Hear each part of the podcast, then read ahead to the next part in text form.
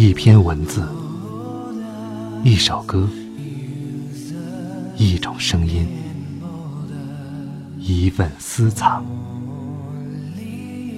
欢迎收听静波频道。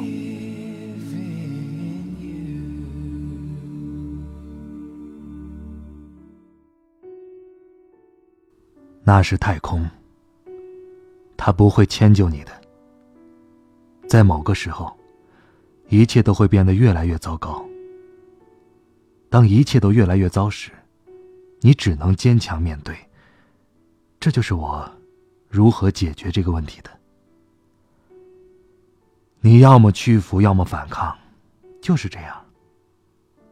你只要开始进行计算，解决一个问题，解决下一个问题，解决下下个问题，等解决了足够的问题。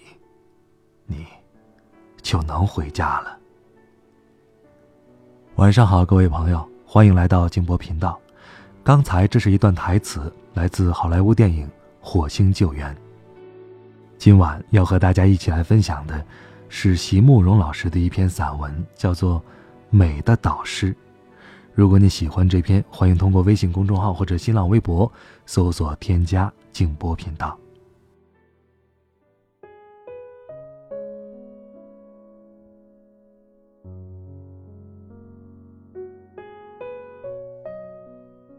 让我们来做他的美的导师。有很多不同的方法，不同的途径。我们先从最容易、最直接的做起，就是多带他们接近大自然。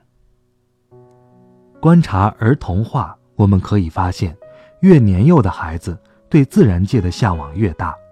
他们作画的题材虽然以小我为中心，但是每一张图上。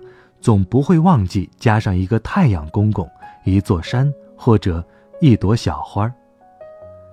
自然界的一切都是创作的源泉。孩子们有一颗敏锐易感的心，幼年时的一切记忆都会深深地留在心中。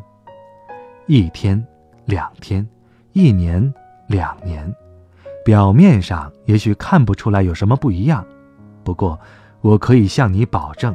你的苦心和你的努力绝对不会白费的。至于如何培养这种接触呢？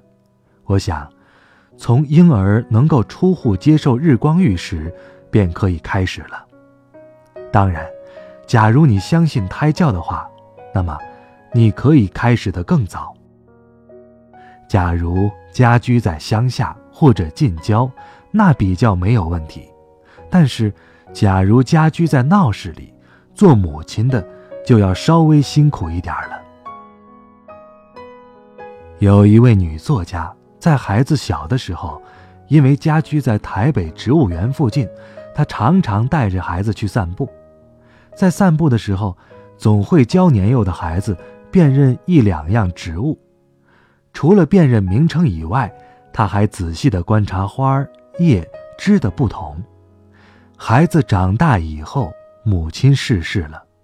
这个孩子在追念母亲的文字之中承认，虽然和母亲度过了很多快乐时光，但是最难忘的，仍然是幼时在植物园当中的散步。试想一下，一个年轻的母亲牵着幼儿稚嫩的小手，在绿荫深处漫步，这个行动本身。就是一幅美丽的图画，母亲从中也能够得到很大的快乐，更何况幼小的敏感的心灵呢？也许有些母亲认为这是不可能的，因为第一没有时间，第二家不住在植物园附近，第三散步是需要闲情逸致的，生活这么紧张，工作这么繁重。哪能天天带孩子散步呢？给他们吃，给他们穿，就已经很费劲儿了。写作了《中国母亲的书》的作者张天林先生，说了一句很发人深省的话。他说：“中国不换物品，而换心穷。”心穷啊，多么可怕的一件事儿！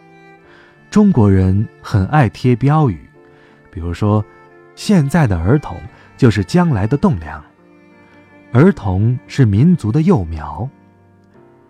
每个成人都会点头称是，并且深信不疑，但是却没有人，没有多少人会注意到儿童心灵的充实。没有灌溉的幼苗，会长得好吗？其实，儿童所需求的，我们很容易就可以使他们满足。就像一天工作完毕之后，父母可以带着孩子们在家居的附近散一下步，在阳台上浇一下花。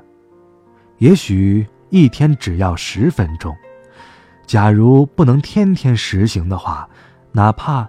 一个星期两次，一次也行啊！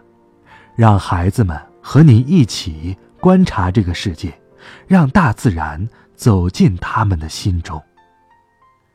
孩子们呐，会知道感激的。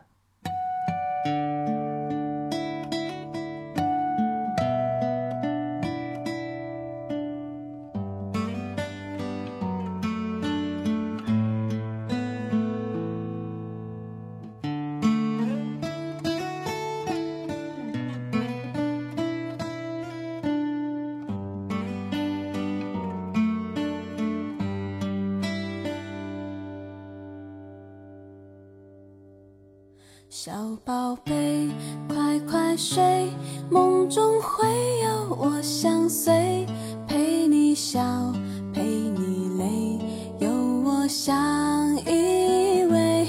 小宝贝，快快睡，你会梦到我几回，有我在，梦最美，梦醒也安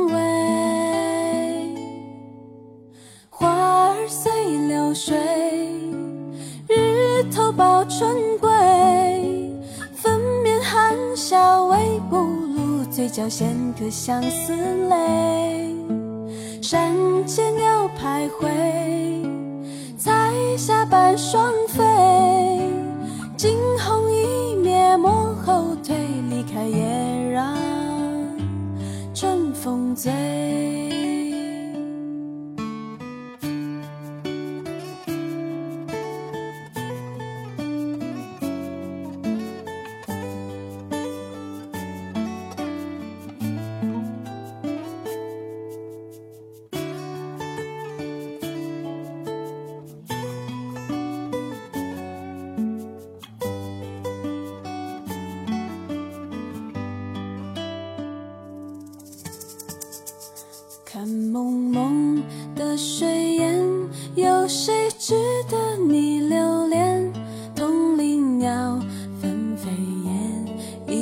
是梦魇。